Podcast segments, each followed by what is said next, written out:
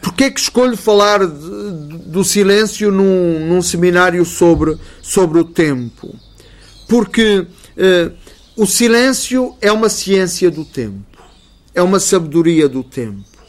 Uh, é uma sabedoria escavada no tempo por gente muito diversa, desde filósofos, artistas, poetas, mas também foragidos e solitários, monges e amantes, sedentos, orantes, reclusos, voluntários e infatigáveis viajantes. Uh, to, to, todos eles nos dão a ver uma outra possibilidade de viver o tempo. Uh, uh, e, e, e, se calhar o, a conversa sobre o silêncio pode ser muito significativa, no sentido de, de uma forma muito clara, nos ajuda a perceber que o tempo do silêncio é outra coisa diferente do tempo da palavra, do tempo da comunicação, em sociedades como, como as nossas, em que a comunicação parece o paradigma totalitário, holístico, que engloba tudo, tudo é comunicação, tudo é mensagem, é esta espécie de renúncia à, à comunicação. Uh, dá-nos a ver um outro tempo, ou a possibilidade, a possibilidade de outros tempos. Os latinos diziam: o homem que não sabe calar não sabe falar. Mas o que significa calar? O que é esse tempo que nasce eh, do nosso estar calado, do nosso voluntário silêncio? Na língua latina existem dois verbos para descrever o silêncio: tacere e silere. Escrever.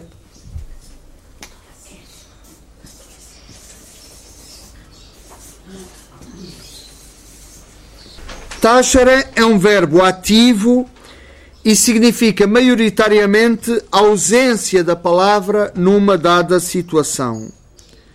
Silere pelo contrário, é um verbo intransitivo que nos aproxima de um sentido vasto.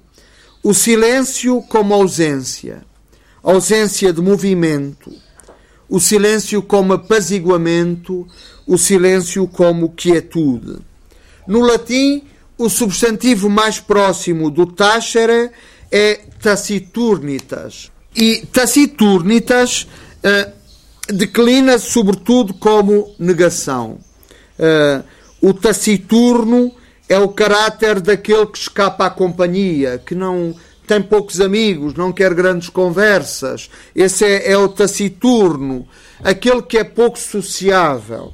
Uh, e próximo de silera está o substantivo silêncio. E silêncio uh, é interessante eh, lembrar o silêncio era sobretudo usado em contexto religioso, tanto para exprimir a divindade em si mesma, como para relatar a relação do homem com a divindade. Taciturnitas designa uma disciplina, uma ascética. É, é um esforço, uma dimensão individual, é um caminho, um esforço para esse silêncio, essa ruptura com o quadro social, com o contexto social. Silêncio é, é uma designação mística. E, e, o silêncio, ao contrário da taciturnitas, que implica uma ruptura, implica um afastamento, o silêncio implica uma reciprocidade e uma aliança. É claro que se pode abordar o silêncio como puro exercício humano e como uma prática da civilidade. Isto é, um homem civilizado, a mulher civilizada, sabe guardar, sabe guardar o silêncio. Ele há bons silêncios, silêncios eloquentes, como Cícero dizia, silêncios para melhor perceber o pensamento do outro ou deixá-lo exprimir-se livremente, silêncios de aprovação ou o seu contrário, silêncios de, de distanciamento e de recusa. E há silêncios ambíguos, como dizia Philon. Por exemplo, o silêncio que nasce da incapacidade de contestar os argumentos adversários. Há silêncios que favorecem a concentração, a atenção, mas também há silêncios que são pura distração e apatia. Não é, porém, nesse sentido que perseguiremos. Falaremos mais do silêncio que da taciturnitas. Embora, claro, não sejam campos completamente contrapostos e ambos se entrelacem neste e naquele ponto. Os cultos mistéricos que nós encontramos no mundo helenístico, na religião dos gregos e dos romanos, os cultos mistéricos oferecem-nos os primeiros testemunhos do silêncio místico.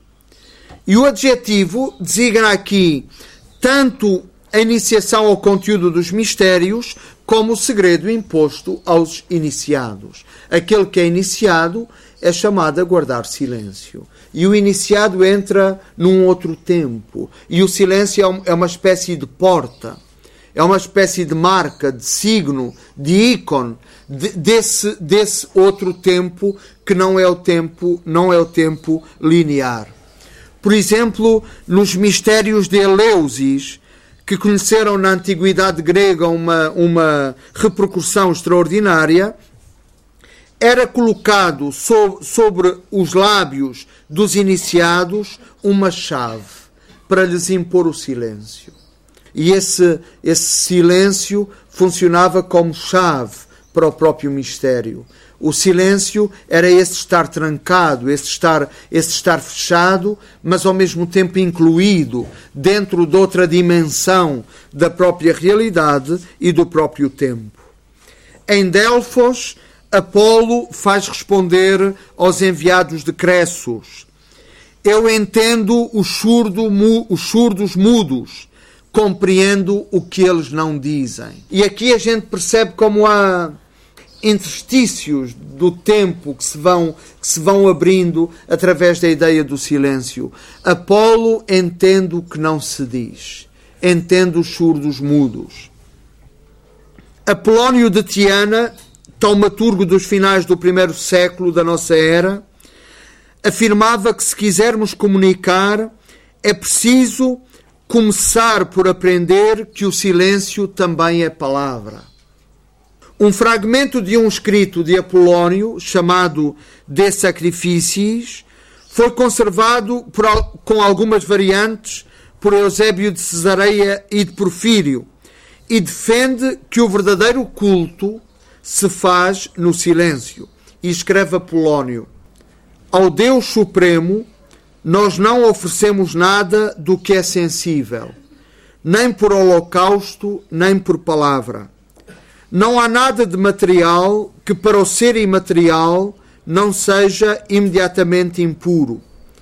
É por isso que a linguagem da voz não lhe é apropriada, nem mesmo o discorrer interior, porque este é turbado tantas vezes pelas nossas paixões.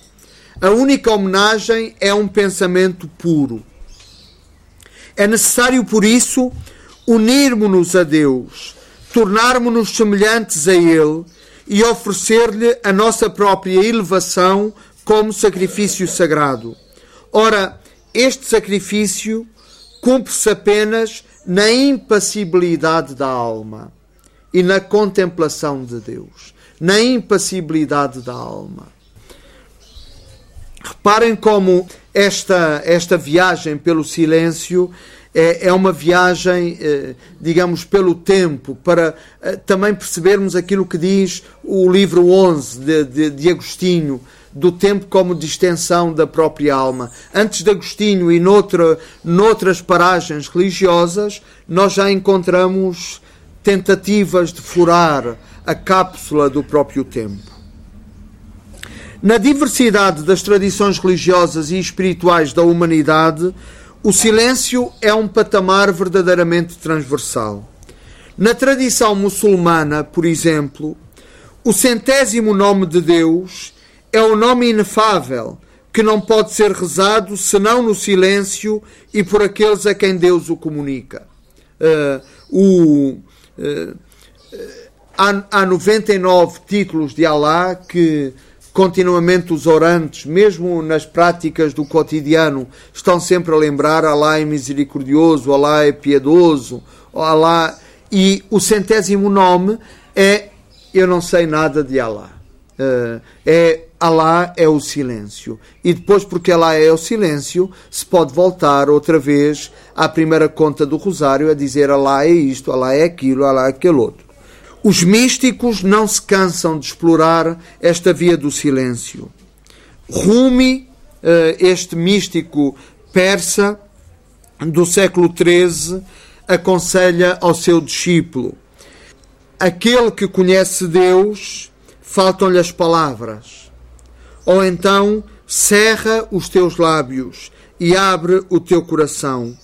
É desta maneira que tu poderás falar para o interior dos homens. Quando tu és silencioso, a sua palavra é a tua palavra.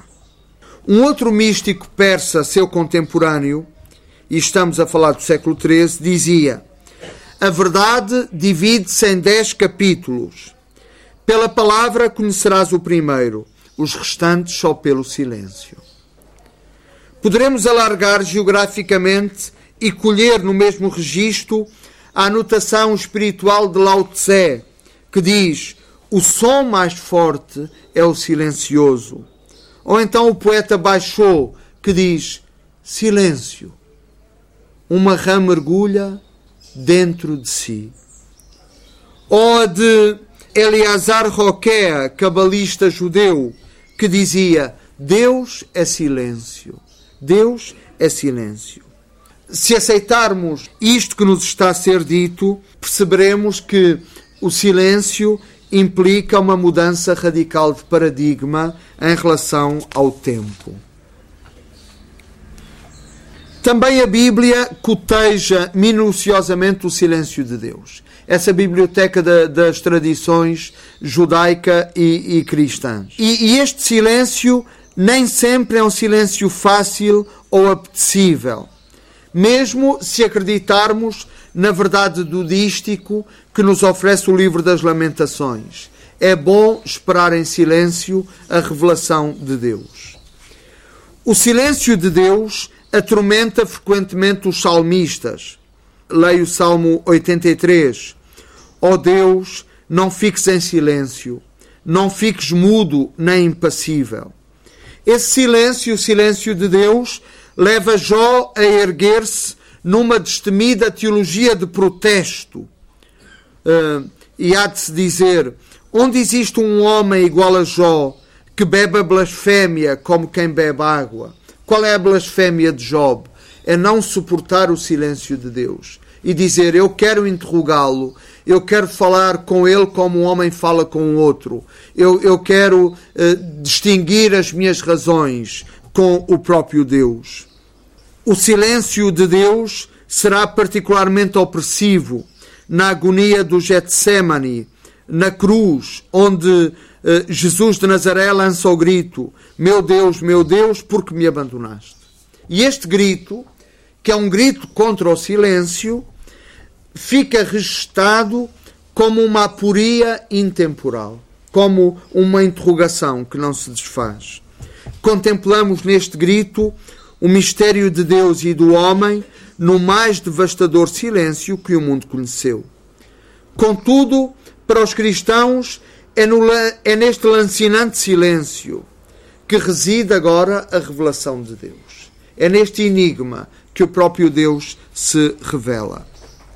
A percepção espiritual do silêncio é predominantemente positiva na Bíblia. A Bíblia convida permanentemente a um silêncio que permita a escuta do outro, a escuta de Deus. Ao desafio de Deus, pede-me o que quiseres, o rei Salomão responde: Senhor, dá-me um coração capaz de escutar.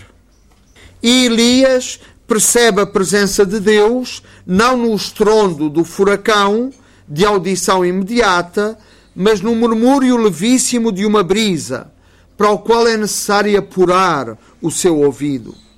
Os livros sapienciais constroem pelo silêncio uma espécie de pedagogia e de mistagogia, isto é, uma entrada no mistério do ser. Quem lê o livro do Eclesiastes aprende o silêncio como prudência, nós já lemos aqui esse, esse poema do tempo. Há um tempo para falar e um tempo para calar. Isto é, o tempo é uma, o silêncio é uma forma de prudência. E diz o livro do Eclesiástico: não te apresses a falar. Não te apresses a falar. Na mesma linha, o livro dos Provérbios: o falador não evita o pecado, o que modera os seus lábios é um homem prudente. A prudência está ligada ao silêncio. E o silêncio o que é? É uma ruga no tempo. É, é, é não embarcar na velocidade do tempo. É uma espécie de contração. O silêncio é uma espécie de contração que pode ser crítica, pode ser, pode ser mística, pode ser secular, pode ser um elemento do culto, mas é uma espécie de retração do próprio tempo, é uma fuga ao próprio tempo. Job, eh, depois da sua teologia de protesto, Job por fim cala-se e diz: Falei levianamente, que poderei responder-te? Vou colocar a minha mão sobre a boca Falei uma vez, oxalá não tivesse falado. Não vou falar segunda vez, não acrescentarei mais nada. Isto é, o silêncio como o elogio final desta teologia protestativa de Job. O silêncio no percurso de, de Jesus começa com a chamada vida oculta, aquela que precede a sua atividade messiânica e é clara na itinerância de Jesus por desertos e solidões, mas concentra-se especialmente no teatro da sua paixão. É, é, interessante olhar para os textos primitivos das origens cristãs, os evangelhos, porque numa primeira etapa Jesus é sobretudo um mestre que fala, eh, que ensina, que prefere discursos, conta parábolas, é um, é um grande narrador mas no segundo momento, e esse é um corte que é muito sentido na leitura dos textos, no segundo momento, o momento da paixão, Jesus fica no, em total silêncio, só raramente eh, cortado. Jesus atravessa em silêncio o complexo processo judiciário que o condena, a ponto dos primeiros textos cristãos estabelecerem um paralelo com a personagem do justo sofredor do profeta Isaías. Eh, e diz Isaías: Foi, mal, foi maltratado, mas humilhou-se e não abria boca, como um cordeiro que é levado ao matadouro, ou como uma ovelha emudecida nas mãos do tosqueador. Jesus cala-se diante do sumo sacerdote que o interroga, diante de Herodes e finalmente diante de Pilatos. E este silêncio incólume é o silêncio da vítima, mas é também o, si, o silêncio de quem se coloca para lá de todas as evidências e contra toda a esperança. De entre os padres da Igreja, destaca-se uh, o tratamento que, que Gregório de Nazianzo, no século IV, faz do silêncio. Os padres da Igreja são os primeiros teólogos cristãos que vão eh, refletir em diálogo com a cultura clássica qual é esta ruptura epistemológica que o, o fenómeno cristão, o acontecimento cristão, eh, vem, vem trazer. E é interessante o que Gregório de Nazianzo diz acerca do silêncio. Ele diz: o silêncio é superior ao jejum. O silêncio é superior ao deserto. Isto é, o silêncio, esta contração do tempo, é superior às práticas ascéticas. Cito Nazianzo: Tu procuras o deserto e o jejum, eu procuro o silêncio. E num hino para o dia de Páscoa, pondo fim a um, a um longo tempo de silêncio voluntário que ele se impôs, Gregório de Nazianzo escreve Hoje faço ouvir a minha voz, abro os meus lábios, que o silêncio tinha fechados, e tu encontras em mim uma cítara preparada para soar. Então o silêncio prepara-nos. O silêncio é propedêutico, o silêncio é pedagógico. O silêncio é um tempo que nos prepara para o tempo. Mas sem o silêncio, nós não seríamos capazes da, da compreensão global e inteira do próprio tempo. Hoje sabe-se que o chamado hino ao Deus inefável, que é atribuído a Nazianzo, não é da sua autoria, mas parece antes um condensado de uma obra fundamental, os nomes divinos do pseudo Dionísio. Mas, contudo, na poética do silêncio que nós encontramos nesse hino antigo, nós podemos ver refletidas as teses de Nazianzo e de muitos padres da Igreja acerca do silêncio, que é como quem diz acerca do tempo. E esse hino ao Deus inefável diz o seguinte: Ó oh, tu, para além de tudo, como podemos chamar-te com algum nome? Que hino podemos cantar-te? Nenhuma palavra pode exprimir-te. Que espírito pode apropriar-se de ti? Nenhuma inteligência pode conceber-te. Somente tu és inefável. Tudo aquilo que se nomeia saiu de ti. O pleno conhecimento de ti é inacessível. Tudo aquilo que se pensa saiu de ti. Todos os seres te celebram aqueles que falam e aqueles que estão mudos. Todos os seres te rendem homenagem, aqueles que pensam e aqueles que não pensam. O universal desejo, o gemido de todos, tende para ti. Tudo o que existe te invoca, e para ti, todo o ser que sabe ler o teu universo faz subir um hino de silêncio. Nós estamos habituados aos hinos de palavras, que são os hinos da nossa temporalidade cronológica, e contudo há um hino, um hino do silêncio. Essa homilia anónima sobre o silêncio pode-se encontrar onde? No, uh, no ofício de leitura de, no ofício de, leitura de Sábado Santo, sim. E o inefável o hino o hino inefável que é atribuído a, Gregório de Nazianzo uh, encontra-se eh, na net, por exemplo, que é um belo, uma bela gaveta, eh, encontra numa, em português numa tradução uh, muito interessante do, de um jesuíta, o padre Manuel Simões, que traduzia o hino ao inefável. Neste mesmo século IV, em que viveu Nazianzo, há uma homilia anónima sobre o silêncio que ainda hoje se relê em dia de Sábado Santo. E começa assim essa homilia anónima. Um grande silêncio reina hoje sobre a terra. Um grande silêncio e uma grande solidão. Um grande silêncio porque o rei dorme. A terra estremeceu e ficou silenciosa, porque Deus adormeceu segundo a carne e despertou os que dormiam há séculos. Deus morreu segundo a carne e acordou a região dos mortos. Mas será sobretudo o pseudo Dionísio no fim do século V e início do século VI, que desenvolverá a mística do silêncio.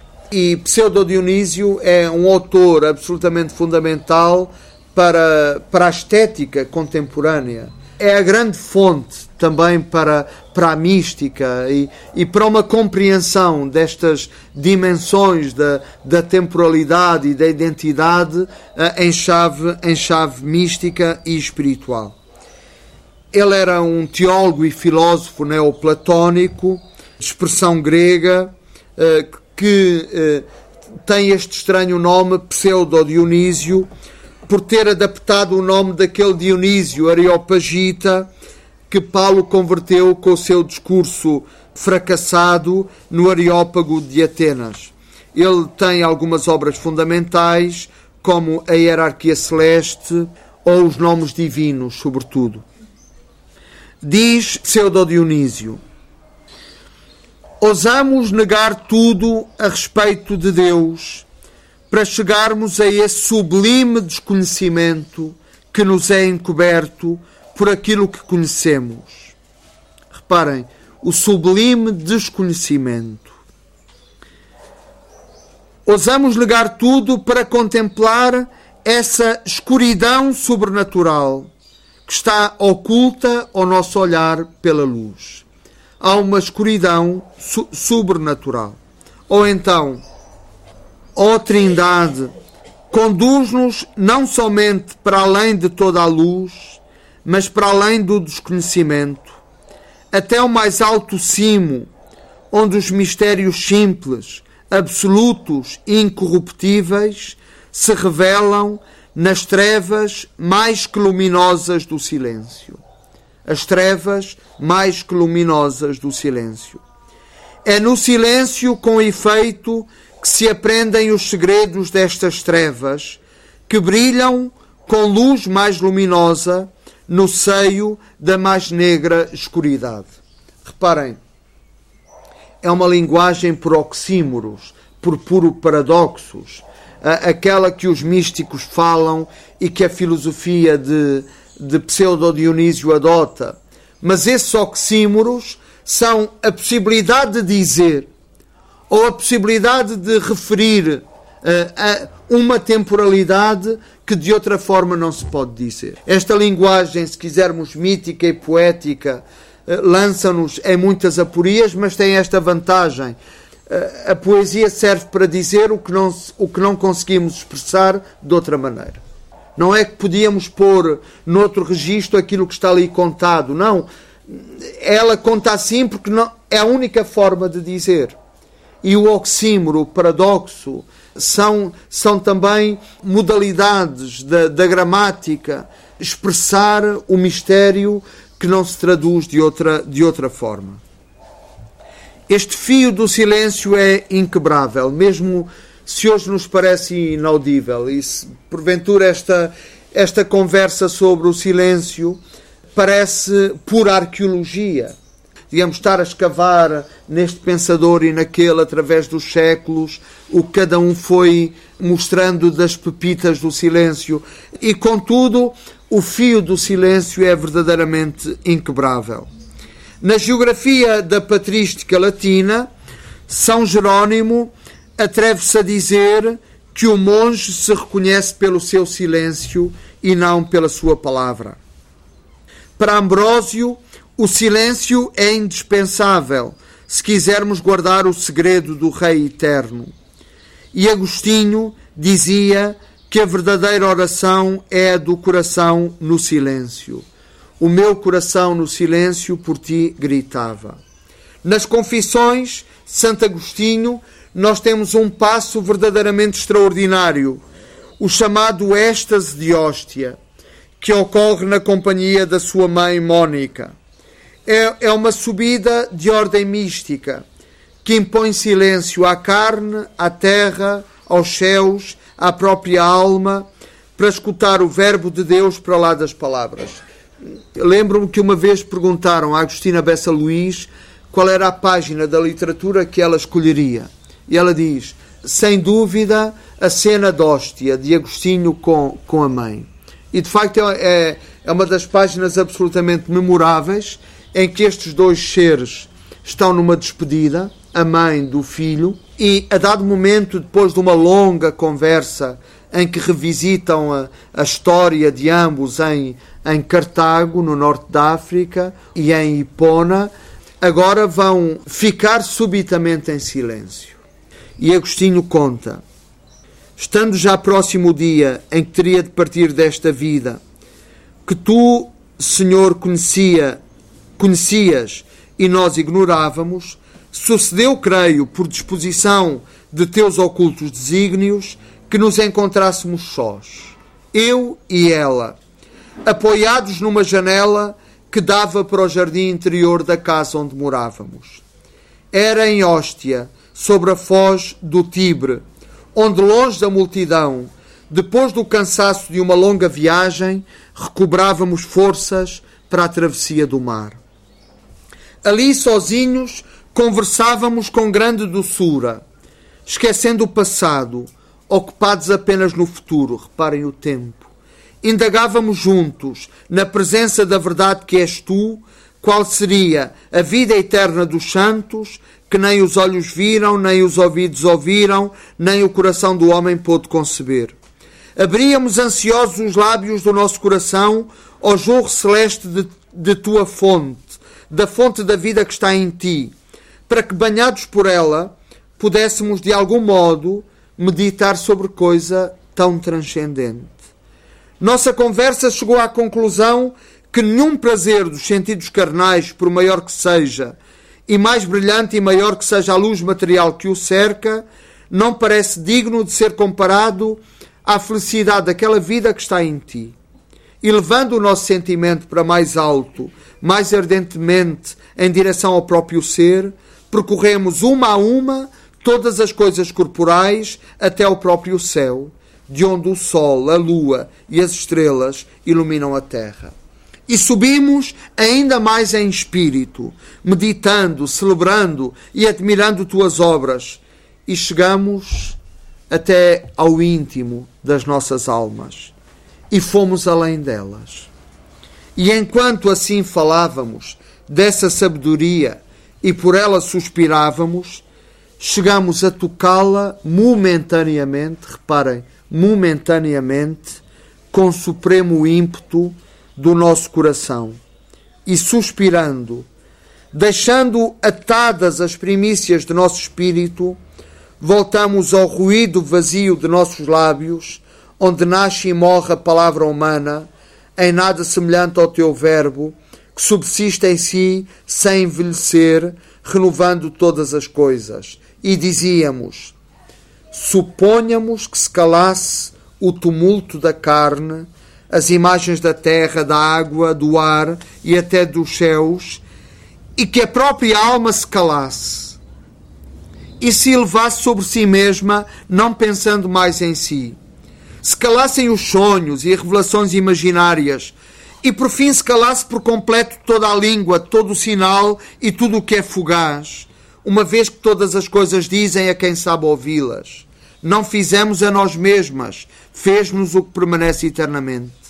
Se dito tudo isto, tudo se calasse, atento ao seu Criador, e só ele falasse, não por obras, mas por si mesmo, de modo que ouvíssemos a sua palavra, não por uma língua material, nem pela voz de um anjo, nem pelo ruído do trovão, nem por parábolas enigmáticas, mas o ouvíssemos a Ele mesmo, a quem amamos nas suas criaturas, mas sem o intermédio delas, como agora acabamos de experimentar, atingindo num relance o eterno, que permanece imutável sobre toda a realidade, e supondo que essa visão se prolongasse, que todas as visões cessassem, e unicamente essa arrebatasse a alma de seu contemplador e a absorvesse e abismasse em íntimas delícias, de modo que a vida eterna seja semelhante a este momento de intuição que nos fez suspirar, não seria isto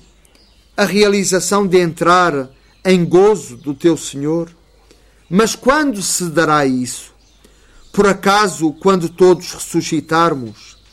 Mas então não seremos todos transformados? Reparem, é, é de facto uma página, uma página extraordinária, eh, no fundo que fala de um momento.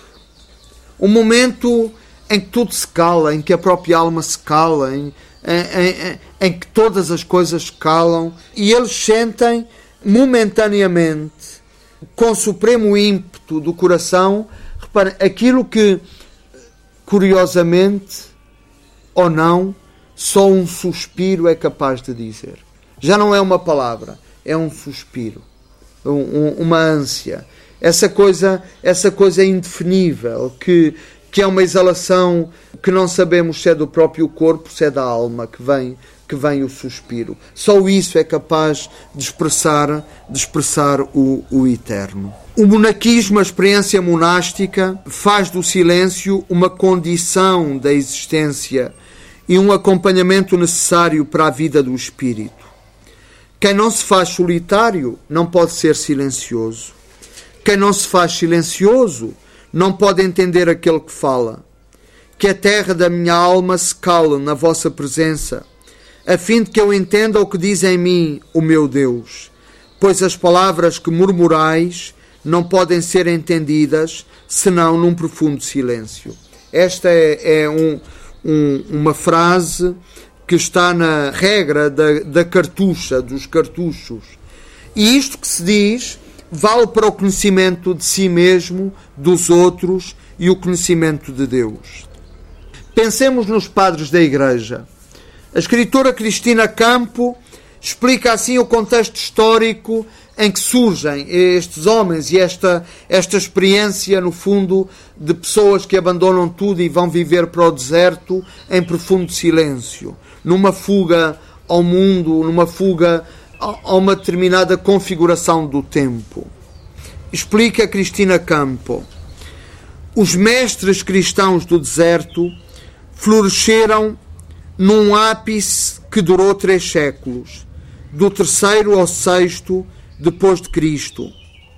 Constantino tinha restituído aos cristãos, pouco tempo antes, o direito a existirem e subtraído com uma certa suavidade a jovem religião ao terreno espantosamente úmido do martírio, aos tempos incomparáveis das catacumbas. Isto significava, evidentemente, entregá-la a esse perigo mortal que se manteve por 18 séculos, o pacto com o mundo. Enquanto os cristãos de Alexandria, de Constantinopla e de Roma regressavam à normalidade dos dias e dos direitos, alguns ascetas, aterrados com esse possível pacto, fugiam correndo para se embrenharem nos desertos da Sétia e da Nítria, da Palestina e da Síria. Embrenhavam-se num radical silêncio que só alguns dos seus ditos conseguiram romper, bólides dirigidos a um céu insondável. Em verdade, na verdade, a maior parte desses ditos foi pronunciada para nada revelarem, tal como a vida desse, desses homens quis ser igual à vida de um homem que não existe. Pouco depois de o imperador Constantino ter oficializado o cristianismo como religião do império, houve uns marginais que disseram: não, não podemos viver o cristianismo como religião oficial. O cristianismo vive-se como margem, vive-se como clandestinidade, vive-se como retração. E então foram viver para, para o deserto, numa, numa, experiência, numa experiência radical, uh, numa experiência que não tinha a ver com a normalidade do mundo, mas tinha a ver com outra plástica da, da temporalidade. Uh, e aí se tornaram uns sábios estranhos, porque falavam para não ser entendidos, falavam por enigmas e tornavam o paradoxo a sua própria gramática. Os padres do deserto tornaram o silêncio uma cultura. Eh, foi muito importante no, eh, no, no Ocidente e no, no Oriente a experiência do monaquismo, ainda hoje florescente, porque mostra como não apenas a palavra é uma forma de cultura, nós estamos aqui unidos pelo fio da palavra, isso é uma forma de, de troca de conhecimentos, mas também o silêncio é uma forma de cultura, é uma forma de civilidade.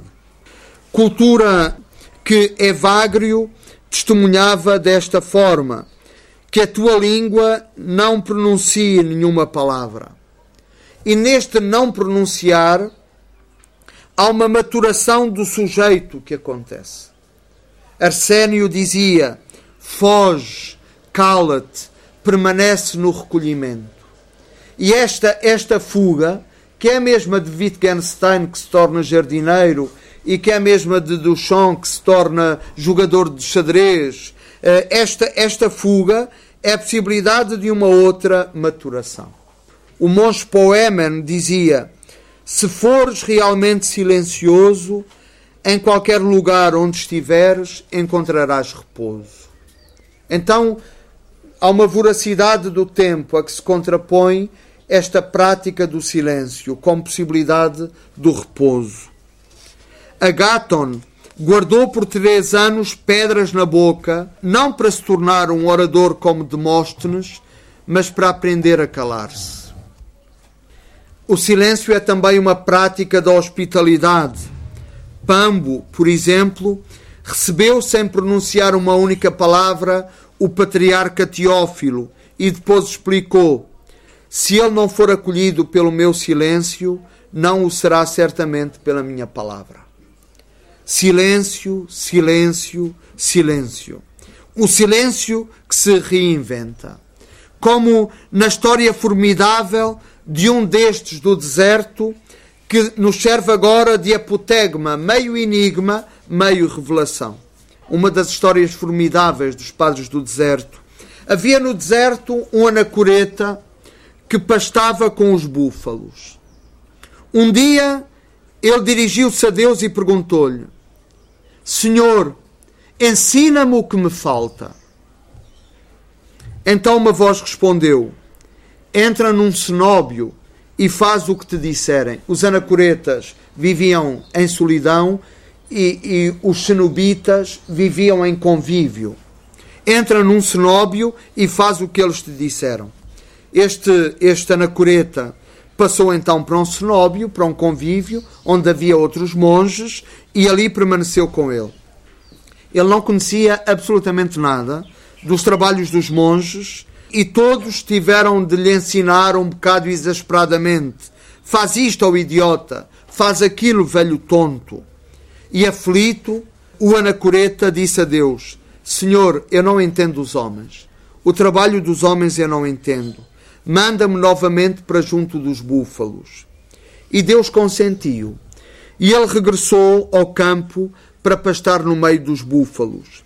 Mas nesse lugar os homens tinham colocado armadilhas, redes, para caçar os búfalos. E ele então teve o seguinte pensamento: Tu que tens mãos, solta-te das redes. Mas depois respondeu-lhe outro pensamento: Se tu és um homem, decide-te e vai viver com os homens. Mas se és búfalo, então deixa de ter mãos. E quando caiu nas redes, ele deixou-se ficar preso com os búfalos.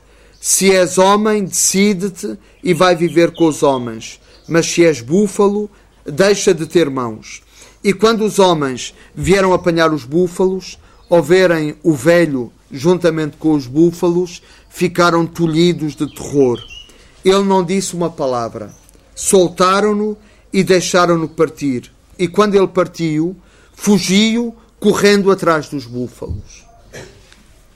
É uma história que dá que pensar no sentido de, do potencial de transformação que o silêncio tem.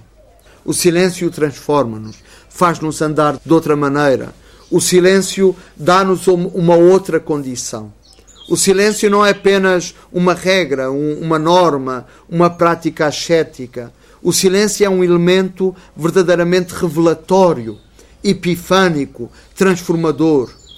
Os caçadores de búfalos perceberam que o monge caminhava já como um búfalo, que ele se tinha tornado um búfalo. A mesma experiência do silêncio disseminou-se por outras paragens e encontrou outros mestres. Entre o chamado monaquismo grego, ouça-se João Clímaco, do século VII. Ele diz: O amigo do silêncio aproxima-se de Deus e, encontrando-se com ele em segredo, recebe a sua luz ou o importante Isaac de Nínive. Ama o silêncio acima de todas as coisas. Ele concede-te um fruto que a língua é incapaz de descrever. Dentro do nosso silêncio nasce alguma coisa que nos atrai ao silêncio. Que Deus te conceda perceber aquilo que nasce no teu silêncio. Para São Bento, o silêncio é o equilíbrio salutar dos sentidos, a castidade dos lábios, a vitória da vida interior sobre os movimentos desordenados da língua, a expressão da espiritualidade integral, alma e corpo. Uh, escreve Bento: Façamos o que diz o profeta. Eu disse: Guardarei os meus caminhos, pus um guarda à minha boca emudeci, humilhei-me e calei até as coisas boas. Aqui mostra o profeta que se às vezes se devem calar mesmo as boas conversas por causa do silêncio, quanto mais não devem ser suprimidas as palavras vãs. Por isso, quer se trate de conversas boas, próprias para edificar, quer se trate de, das outras, ficamos a saber que ao discípulo convém calar e ouvir. Do mesmo modo, a mística renana, com mestre Eckhart, e toda a mística posterior até hoje, ensina em muitos, em muitos sentidos o silêncio como sentido. Eckhart manda-nos procurar mestres para aprender o silêncio. Mandato que podemos tomar individualmente ou em coletivo. Diz Maître Eckhart. Uma pessoa que dominou a sua vida vale mais do que mil pessoas que dominaram somente o conteúdo dos livros. Ninguém pode conseguir nada na vida sem Deus. Se estivesse à procura de um mestre para aprender, deveria ir a, a Paris ou frequentar as faculdades onde se fazem os mais altos estudos. Mas se estivesse interessado na perfeição da vida, eles de nada me poderão informar. Aonde deverei ir então? E, e explica Maître Eckhart o que é o verdadeiro mestre. Deverei ir até alguém que tenha uma natureza pura e livre e a nenhum outro lugar. Nele eu encontrarei resposta para aquilo que tão ansiosamente estou buscando. A perfeição depende somente disto: acolher a pobreza, a miséria, as durezas, os desapontamentos e tudo o que couber no decurso de uma vida livremente, acolher avidamente até à morte, como se a pessoa estivesse preparada para tal, e acolher em silêncio, sem perguntar porquê. Acolher em silêncio, sem perguntar porquê. Talvez devêssemos reescrever a definição do homem como animal de palavra, como argila do tempo, porque a definição do, do homem passa também por descrevê-lo como animal capaz do silêncio. De facto, no horizonte da experiência humana e na prática das nossas temporalidades, a narrativa do silêncio é tão vital, ou eu diria, é mais vital do que outras. Conta-se que, na antiga Grécia, ao reunir-se uma assembleia de filósofos com enorme gala, na presença de um alto emissário de um rei estrangeiro, cada um se empenhava em fazer brilhar a sua sabedoria, a fim de que o enviado, formando a respeito deles a opinião mais elevada, pudesse fazer um relatório superior da sabedoria dos gregos. Cada um dizia a coisa mais inspirada na, na Assembleia. E um deles, porém, resistia a dizer o que quer que fosse. O enviado voltou-se para ele, espantado, e disse: E tu não tens nada para me dizer acerca do, do que é a sabedoria dos gregos, que eu, possa, que eu possa depois relatar ao rei? E o filósofo respondeu: Diz ao teu rei que encontraste entre os gregos um homem que sabia calar. Eu peço perdão por não ter sabido, não é? Esta longa viagem pelo, pelo silêncio. No fundo, o, o que é que me interessa com esta, com esta reflexão? Interessa-me no enigma do tempo, porque o tempo é um enigma. Se me perguntam, eu não sei. Se nos perguntam o que é o tempo, não sabemos.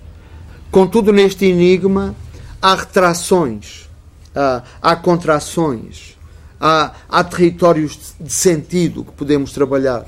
É enigma, é obscuro, mas a obscuridade é luminosa. Há um conhecimento que nos vem de forma uh, positiva, uh, pela afirmação, pela palavra, pela expansão de nós mesmos. Mas há um conhecimento que os místicos chamam a via apofática, que se contrapõe à catafática, que é esta da positividade. A via, a via catafática é, é, é, é, por exemplo, a via da palavra, é a via ativa, a via da expansão. É, a nomeação é sempre catafática. Quando eu nomeio, quando eu, eu digo o que é. E a via apofática é a via da contenção, a via da, da recusa, é o não dizer. É o não dizer.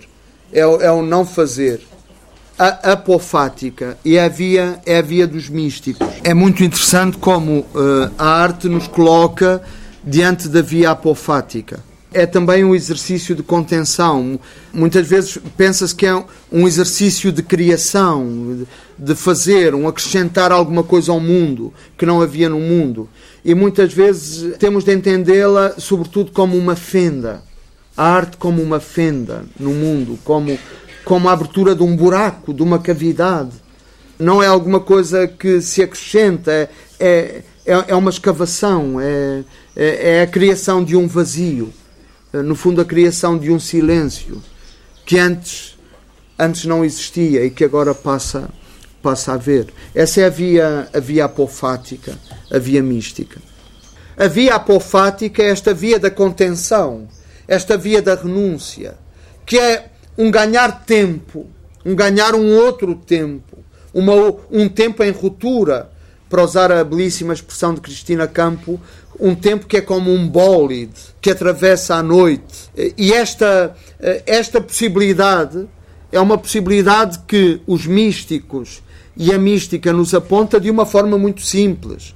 Porque a mística, digamos, a mística é um caminho vulgar, é um caminho banal. A mística não são arrebatamentos e êxtases e arrobos que só a alguns é permitido. A mística é um caminho, é um caminho comum. E é um caminho comum que, que pode ser ensinado, que pode ser explicado. Uh, e, e, é interessante ler os místicos, de facto, como mestres de humanidade e de cultura. Uh, e o caminho que eles ensinam é o caminho do silêncio, que é uma outra via. Esta via da, da renúncia, esta via da contenção, esta via de, um, de uma distância, de um, de um movimento parado, uh, de, um, de um olhar que, é, se vê por dentro, de um olhar que começa quando nós fechamos os olhos eh, de, um ver através do não ver, de um sentir através da recusa dos sentidos e do transcender e do transcender dos sentidos. Digamos, isso, isto são o que é mística, é uma plástica do tempo, é uma operação sobre o tempo. Uh, digamos que não absolve completamente o tempo. Nós víamos no, no, no texto maravilhoso de Agostinho, ele está com a mãe naquela janela para a hóstia, nós podemos imaginar o que ele via, aquela visão do porto ao entardecer, eh, e de facto nada daquilo, nada daquilo se desfez, essa visão continua. Mas houve aquele suspiro que eles deram em simultâneo, e aquele suspiro eh, abriu galerias e subterrâneos e, e temporalidades desconhecidas dentro, dentro daquelas almas e os uniu para sempre. E foi esse momento de, de arrebatamento ou de placidez absoluta que, no fundo, lhes deu uma outra compreensão do tempo, esse tal momento cairótico. Há taciturnitas, que é esse afastamento associal dos outros, o romper com. E há o silêncio, que é uma forma de reciprocidade e de, e de aliança o caminho, o caminho do silêncio, a iniciação ao silêncio, e, e, digamos, a arte é uma iniciação ao silêncio. O que é que pede de nós uh, a obra de arte? Antes de tudo, o silêncio. A arte não comunica. O, o Levinas diz isso de modo muito bem. Nós pensamos qual é a mensagem que está por trás da arte, qual é a moral, o que é, o que, é que a arte quer dizer. Não quer dizer nada. Não quer dizer nada. Quer estar quer estar diante de nós. E esse puro estar, sem comunicar, esse puro estar, uh, permite a reciprocidade. Eu também estou, eu também estou.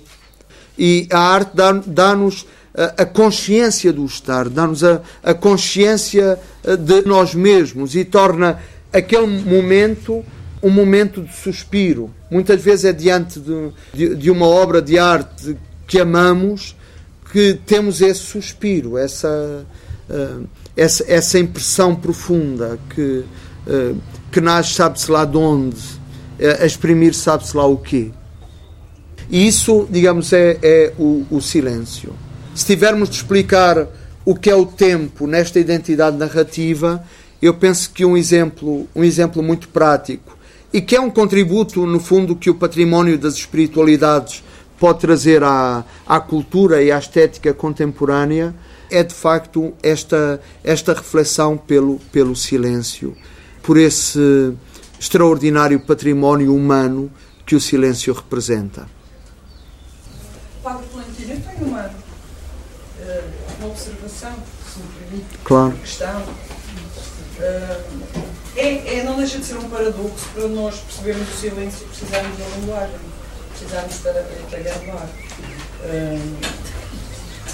e é interessante porque uh, quase que são duas perspectivas que na minha, uh, na minha óptica quase que são contraditórias, porque faz apelo para o silêncio, mas este silêncio é um percurso. Porque o Wittgenstein que diz o filósofo da linguagem que se torna jardineiro e que diz uma coisa interessantíssima. Os limites do meu mundo são os limites da minha linguagem. Ou seja, o meu mundo constrói-se e expande-se através da minha linguagem. E sem linguagem não há pensamento. Portanto, o silêncio será um percurso. Será esta construção da identidade, segundo o Ricard, esta ipse-construção é, é performativa. Porque todos os. Uh, uh, não queremos chamar profetas, os iniciados, as, as hum. referências uh, da humanidade em termos religiosos, chegaram ao silêncio depois de um caminho pelo mundo na linguagem de Jesus. Sabendo nós que todas as grandes, uh, em sentido hum. literal e em sentido metafórico, as iluminações acontecem em desertos, seja este deserto literal ou metafórico onde uh, uh, este não será um percurso linear. Nós não nascemos silenciosos. É uma chegada para, ser também uma partida. E quando falamos em silêncio, não é, uh, penso eu, não é, o, o, silêncio não é o não exercício do músculo da língua. O silêncio é um aquietamento interior.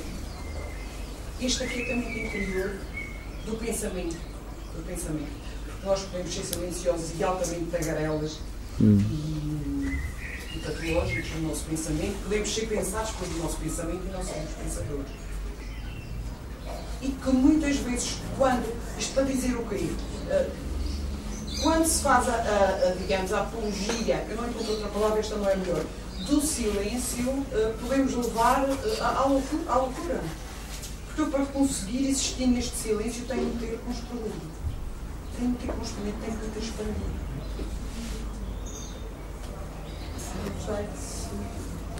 O, o, silêncio também é uma escola, é, é uma aprendizagem, é um, é um caminho de iniciação. A mim interessa-me falar, falar do silêncio porque é, porque é uma forma de habitar o tempo e de, e de descrever o tempo em contramão, em contraciclo, porque normalmente o discurso sobre o tempo é um discurso sobre, digamos, sobre a normalidade do mundo e dos modelos dominantes. O silêncio eh, abre-nos para outra gramática do tempo. Mas, evidentemente, o, o silêncio não foge ao tempo, porque nós somos essa duração, porque o silêncio ainda está nesse vai e vem da alma, como dizia Agostinho. E nesse sentido, o silêncio não é uma superação, é um mergulho no tempo, é uma imersão no tempo. E é muito engraçado, no Museu da Arte Antiga vão fazer a exposição do Bosch. E ele tem o, o célebre quadro das tentações de Santo Antão. É impressionante que pode-se pensar, ah, o deserto e o silêncio é um estado de aquietação e de quietude. A gente, nas tentações de Santo Antão, e Antão, este António, nós chamamos, António Grande, por isso é que se chama Antão, Antonião, Antão Antão foi o primeiro monge, o fundador do monaquismo. E olhando para a vida de Antão, nós percebemos que o silêncio, em vez de aquietar, exaspera. Exaspera. Isto é, não há tentação nenhuma, loucura nenhuma que não, que não apareça. O silêncio é uma radical exposição do eu digamos, na sua vulnerabilidade. É interessante que em hebraico a palavra silêncio, midbar, significa eu falo. O silêncio, os padres do, do deserto são representados com um leão. Um leão jacente, um leão que está como um cachorrinho ao pé deles.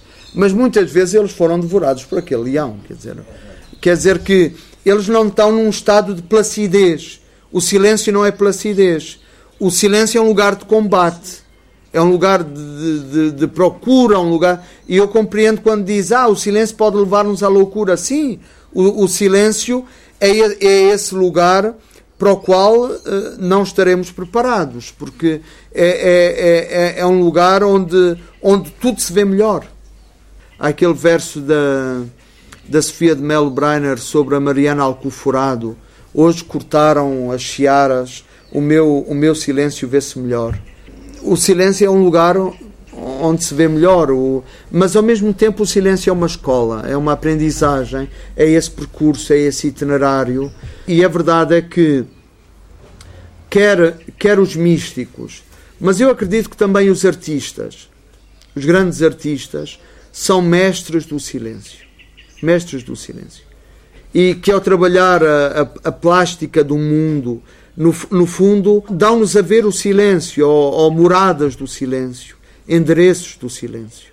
E nós precisamos dessa construção, que não é, digamos, um parênteses, um aquietamento, agora, agora vamos entrar no nirvana. Não, não é isso. É um lugar trágico. O silêncio é um lugar trágico.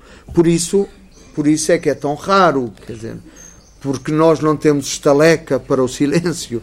Por isso é que o silêncio nos incomoda tanto, por isso é que precisamos tanto da palavra como de uma âncora porque o silêncio. Não estamos preparados para, para, para o silêncio. Eh, e, contudo, o silêncio é uma possibilidade humana. Permanece como uma possibilidade humana. Porventura não, não será para nós todos ou, ou para nenhum de nós, mas permanece como uma possibilidade humana e, nesse sentido, dá que pensar. O silêncio dá que pensar. Sobre a forma como somos tempo. Como somos tempo tempo de calar, tempo de falar e tempo de calar. Somos isto. Como somos tempo de nascer e tempo de morrer. Tempo de andar, tempo de, de estar parado, tempo de lançar pedras e tempo de as recolher. Somos, somos isso. Poderíamos dizer, não estar bem que está dizendo disparate, uh, o silêncio está para a linguagem como eu com o outro? construo a partir do outro, o silêncio constrói-se a partir da linguagem. O silêncio não é outra coisa senão linguagem. O silêncio é linguagem. Cria, o silêncio cria essa ilusão de um fora, de uma exterioridade em relação à linguagem. Mas o silêncio é linguagem. Uh, a peça que o John Cage fez é música. Aquele silêncio é música. E ele merecia os aplausos a tentação dos poetas é o silêncio, a, a, atração é o silêncio, aquilo que atrai é o silêncio. Mas, mas, mas, mas um silêncio que a palavra torna audível. Nesse sentido é que é, é que é uma arte de, de, de, de procura, de, atenção, de, uh, procurar a música com o ouvido, mas é a música, a música do, do silêncio. Há uma história da Cabala hebraica que diz: no fim dos tempos, quando o Messias voltar, ele vem esclarecer tudo, tudo aquilo que não conseguimos decifrar.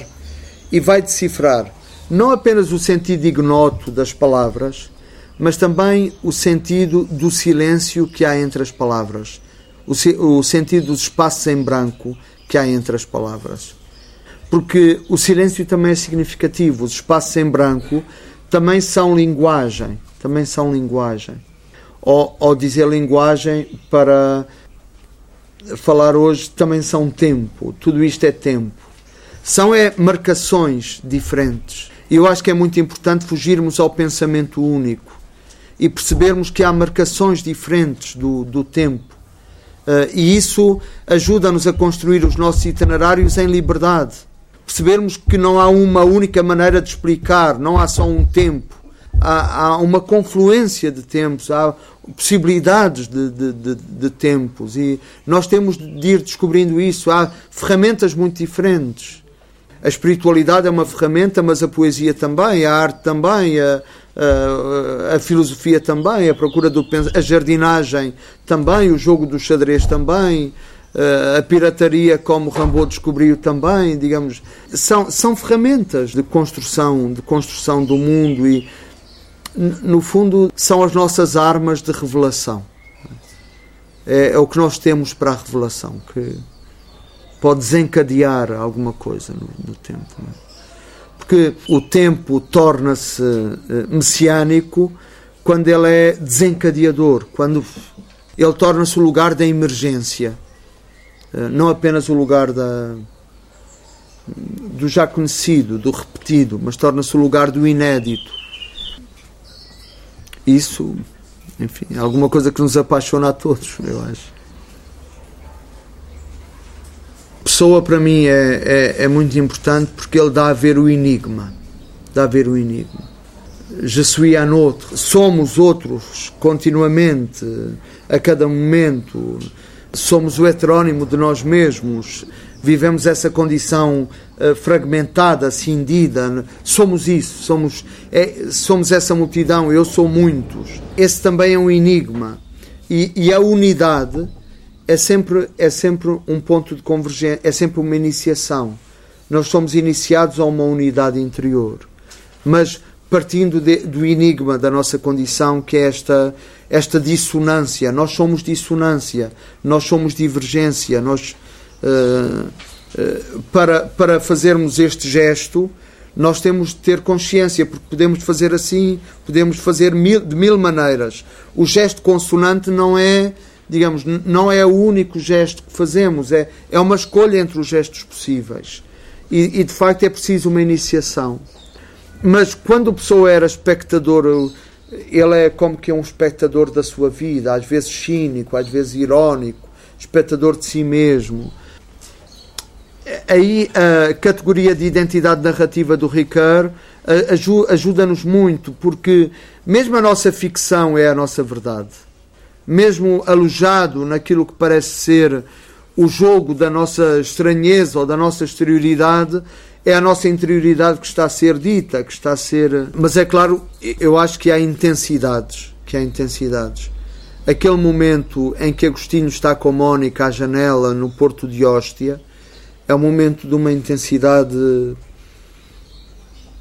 absoluta, eh, suprema, suprema. É? Em que eles sentem a, a consonância para lá de todo o dissonante, sentem, sentem aquilo que só um suspiro é capaz de dizer. Já estão para lá da própria palavra, para lá dos enunciados, para lá de.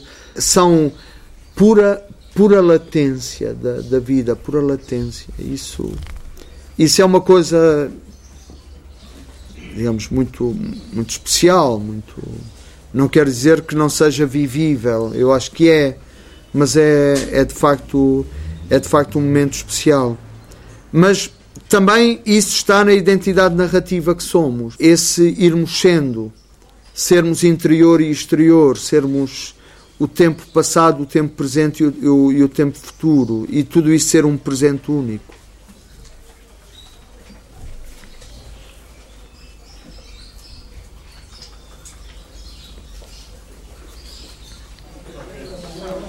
Bem, vamos, vamos concluir, na medida em, em que é possível concluir. Uh, eu queria, uh, para, para este módulo, uh, pensar a questão da, da narrativa, porque também é outra forma do, de trabalhar o tempo. contar, contar e ler contar e escutar.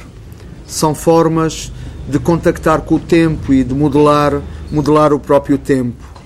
Italo Calvino, o, o narrador italiano, ele dizia que a narrativa é não apenas uma operação sobre o tempo, mas é um encantamento que atua sobre o correr do tempo. É um, encanta, um encantamento colocado a correr no tempo e de facto nós podemos contar histórias porque podemos manipular o tempo. Eh, sem se nos tivéssemos de restringir a um determinado tempo ou a um determinado esquema temporal, não podíamos contar as histórias. Uh, narrar o, o, tempo de uma história é um tempo cronológico e sucessivo, que tem um antes e um depois. Mas o tempo da narração, a possibilidade de contar uma história, é a possibilidade de introduzir uma nova ordem.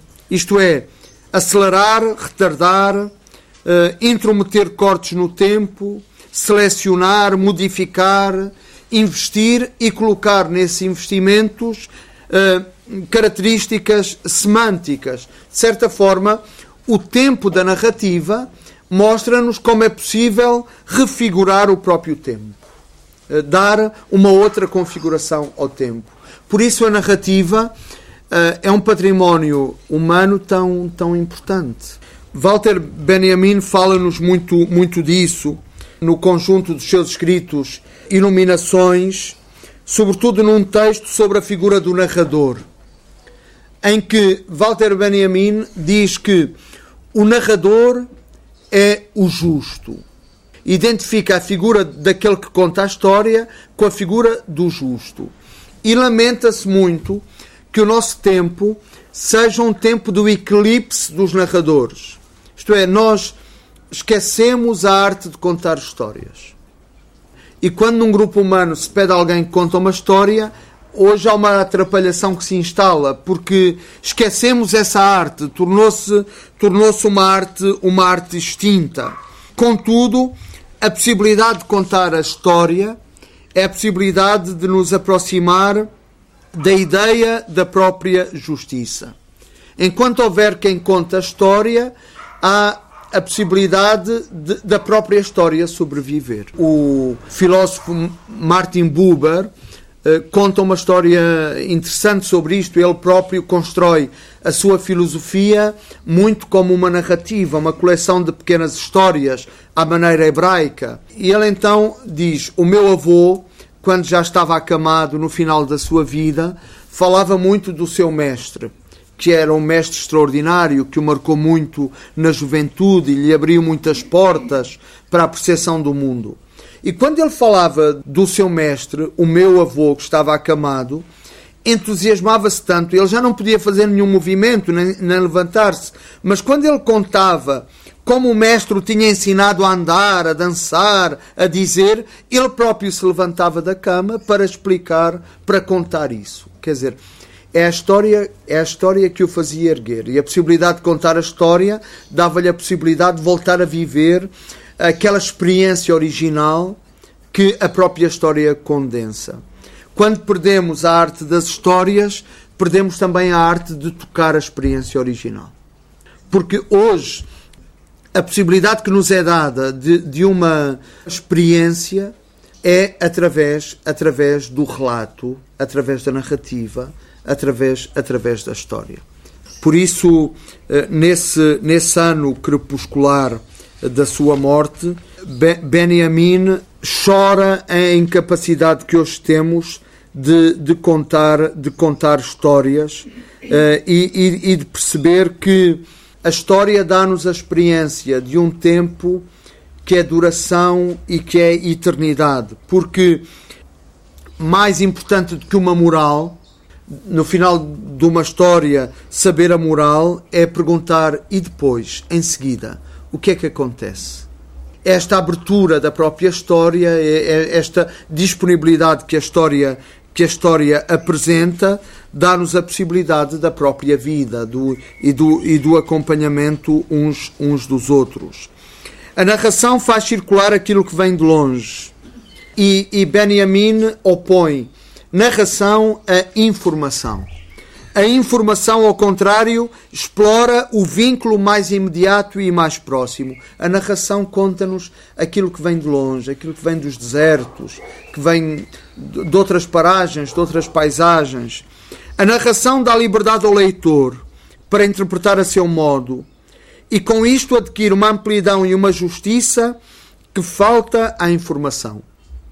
Não fornece explicações a história não explica, é obstinadamente concisa e grava de modo mais eficaz em nós uh, o, seu, o seu sentido. O talento do narrador é a sua vida, é a sua experiência, é o próprio vivido, essa matéria lenta, peregrina e obsidiante, é esse o lugar de onde nascem as histórias. A dignidade do narrador é narrar até ao fim. E por isso tem razão Benjamin quando diz que o narrador representa o justo, porque a arte de contar eh, configura um determinado entendimento do que é a justiça. Mas não é só o ato de narrar que é um ato de justiça, o ato de ler, o ato de ouvir, são também formas, formas de justiça. Susan Sontag, naquele ensaio que abre o seu volume Contra a Interpretação, que já aqui citamos, ela diz que hoje o mais urgente é recuperarmos os nossos sentidos. Porque vivemos na ditadura da interpretação. Tudo é comentário, documentário, documentário e vivemos rodeados de experiências em segunda, em terceira, em quinta mão e nenhum de nós faz a experiência original do ver, do ouvir, do sentir, do de, de, de gostar. Diz ela, mais importante do que todas as interpretações é isto: ver melhor, sentir melhor, escutar melhor. Nesse sentido, Sontag ajuda-nos a equivaler a figura do contador, do narrador de que falava Benjamin, à figura do leitor e, e do ouvinte. Porque o leitor e aquele que ouve também está a ser tocado e está a tocar o fulgor revelatório do texto do mundo. E diz, diz Sontag, a nossa é uma cultura baseada sobre o excesso e a sobreprodução, o que impõe um permanente declínio da nossa experiência sensorial. Isto é, somos muito menos capazes de ouvir hoje do que em outros tempos. Se calhar o nosso ouvido, que ouve o trânsito, já não consegue ouvir Mozart. Achamos que estamos a ouvir Mozart, mas será que conseguimos ouvir Mozart?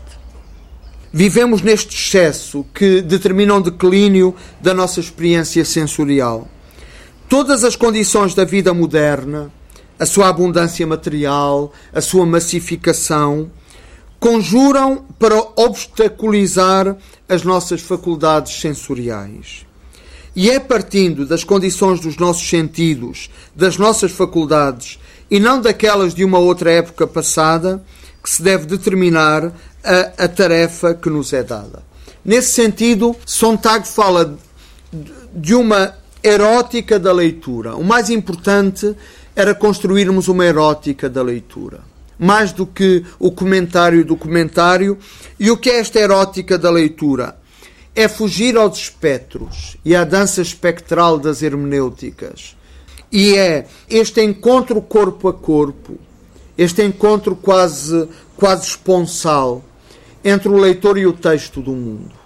E esse encontro, diz ela, é um encontro insubstituível.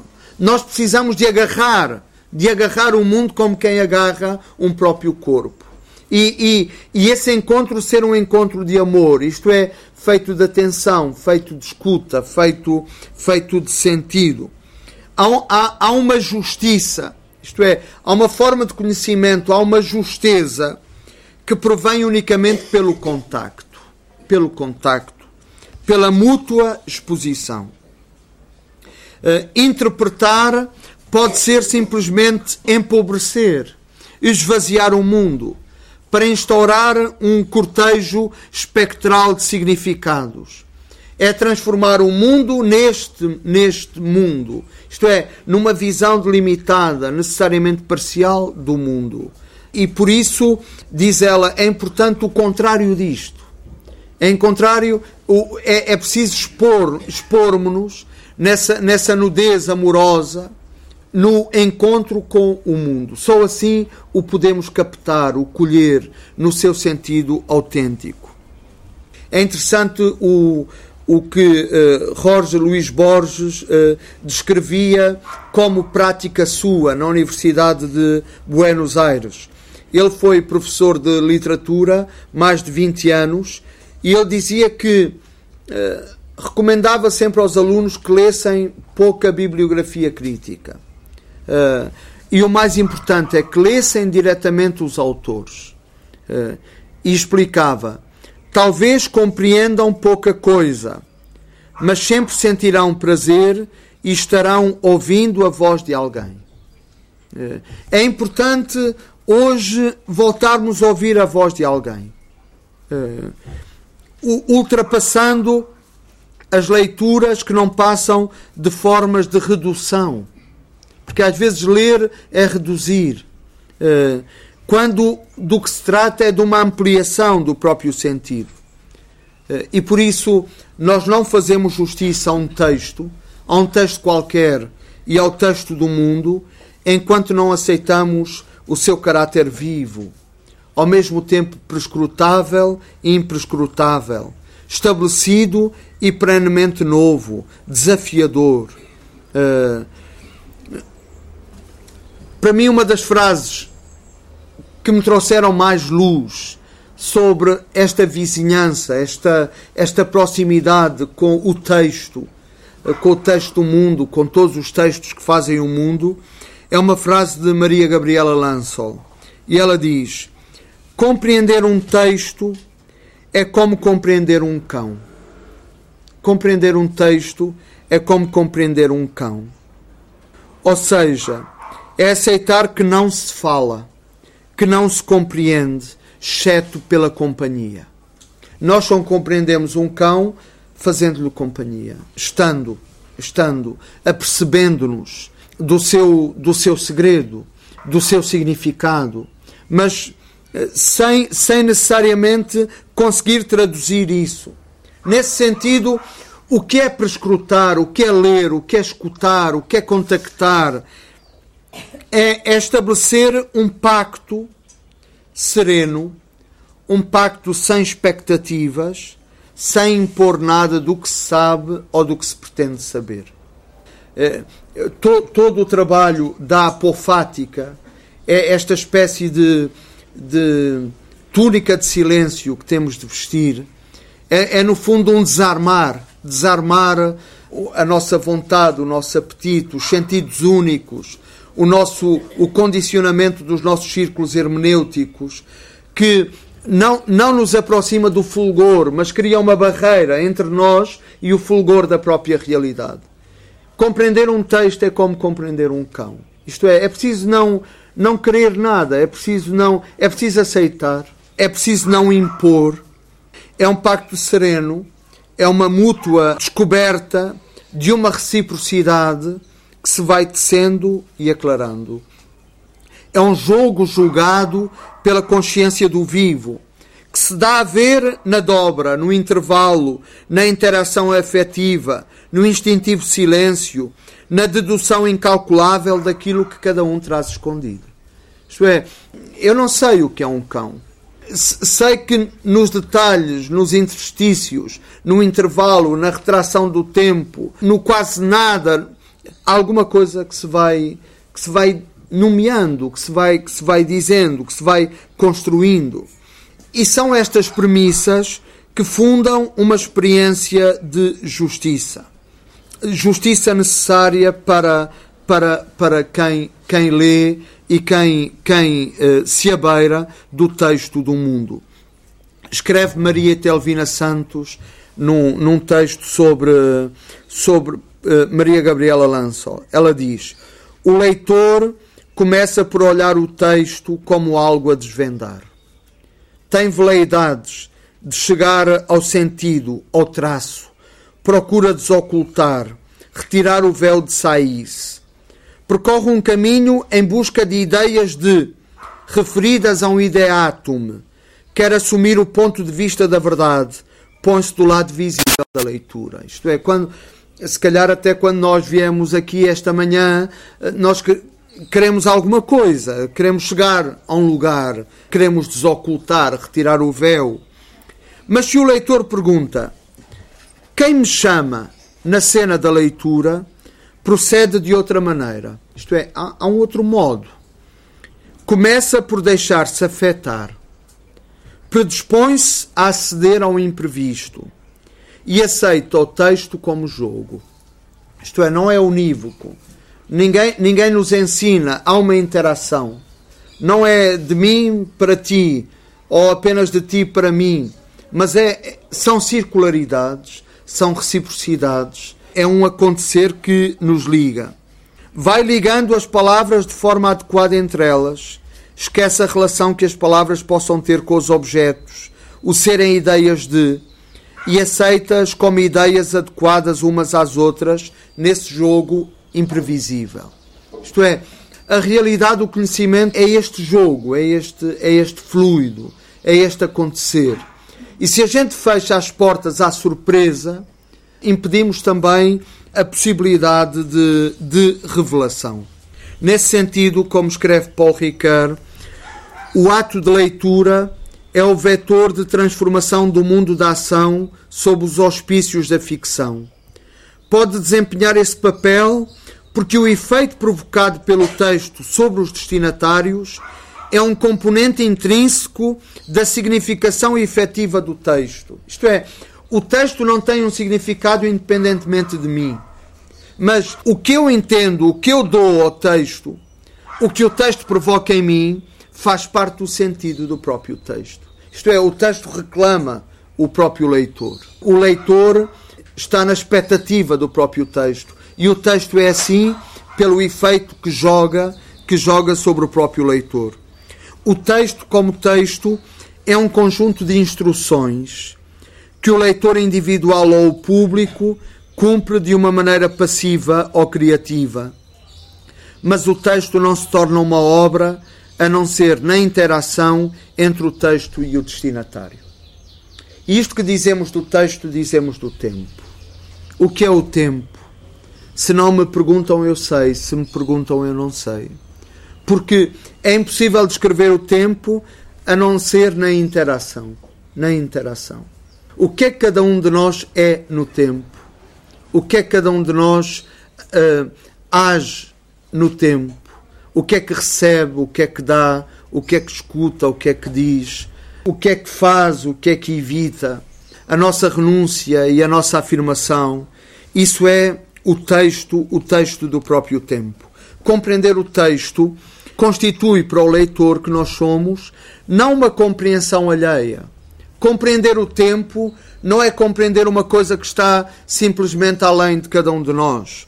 Compreender é compreender-se. Compreender é compreender-se diante do texto. Lendo o livro que temos diante de nós, potenciamos o mergulho dentro de nós próprios num processo de leitura, de, de experiência, de autodecifração. Como diz Ricard ainda, não se trata de impor ao texto a nossa capacidade finita de compreensão, mas trata-se sim de expor ao texto e de receber dele um eu mais vasto. No fundo, é sempre a questão da identidade que, que nos aparece na reflexão sobre a narrativa, que é um dos lugares eh, para compreender o tempo. Porque a narrativa e a textualidade não é outra coisa senão uma arte que o tempo permite de, de testemunho, de testemunho da própria vida. Compreender um texto é como compreender um cão.